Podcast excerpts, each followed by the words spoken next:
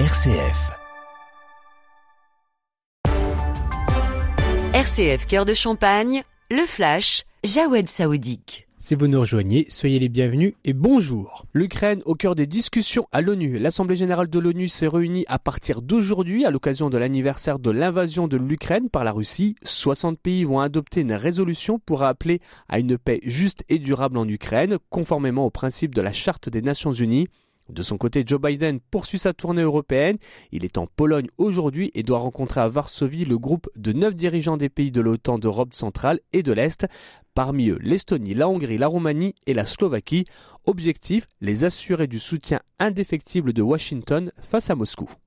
Au moins 70 soldats tués au Burkina Faso alors que les troupes françaises s'apprêtent à quitter le territoire. Deux attaques dans le nord du pays ont décimé l'armée burkinabé. Vendredi dernier, 51 soldats ont été tués près de la ville de Déhou, tandis que lundi, une quinzaine de militaires ont trouvé la mort à quelques kilomètres de la frontière avec le Mali. Des raids meurtriers attribués à des groupes djihadistes. Depuis début janvier, ces attaques ont provoqué la mort de 200 personnes, civiles et militaires, confirmant le regain des violences djihadistes dans la région. Aujourd'hui, c'est un jour spécial pour les chrétiens. Après Mardi Gras, c'est aujourd'hui le mercredi des cendres et donc le début du carême. Un jeûne de 40 jours jusqu'au dimanche des rameaux, le 2 avril. Pour l'occasion, le pape François célébrera aujourd'hui le mercredi des cendres en l'église Sainte-Sabine à Rome.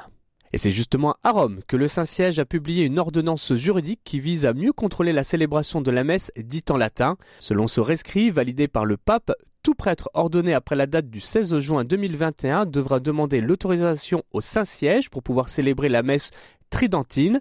Il est aussi précisé que toute création ou utilisation d'une église paroissiale pour la messe tridentine devra être validée par Rome. Retour en France avec une mobilisation massive réaffirmée pour le 7 mars. L'intersyndicale a confirmé hier soir leur volonté de mettre la France à l'arrêt le mardi 7 mars prochain contre la réforme des retraites.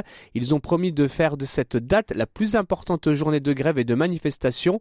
Les huit principaux syndicats français espèrent rassembler encore plus de monde que le 31 janvier, date à laquelle plus d'un million deux cent mille personnes avaient défilé partout en France selon le ministère de l'Intérieur. C'est du jamais vu en hiver. La France a connu 32 jours sans véritable pluie, ce qui représente un nouveau record historique, annonce Météo France. Mercredi 22 février, cette série ne devrait pas se poursuivre aujourd'hui car des précipitations sont attendues. On parle de jours sans pluie quand le cumul des précipitations agréées sur la France est inférieur à 1 mm, précise Météo France. Et puis pour finir, l'actualité sport, le Real Madrid a largement battu Liverpool hier soir 5 à 2 en huitième de finale allée de la Ligue des Champions grâce au but de Vinicius et de Karim Benzema. De son côté, Naples a battu Francfort 2 à 0. Fin de ce flash, toute l'actualité à retrouver sur rcf.fr et sur les réseaux sociaux.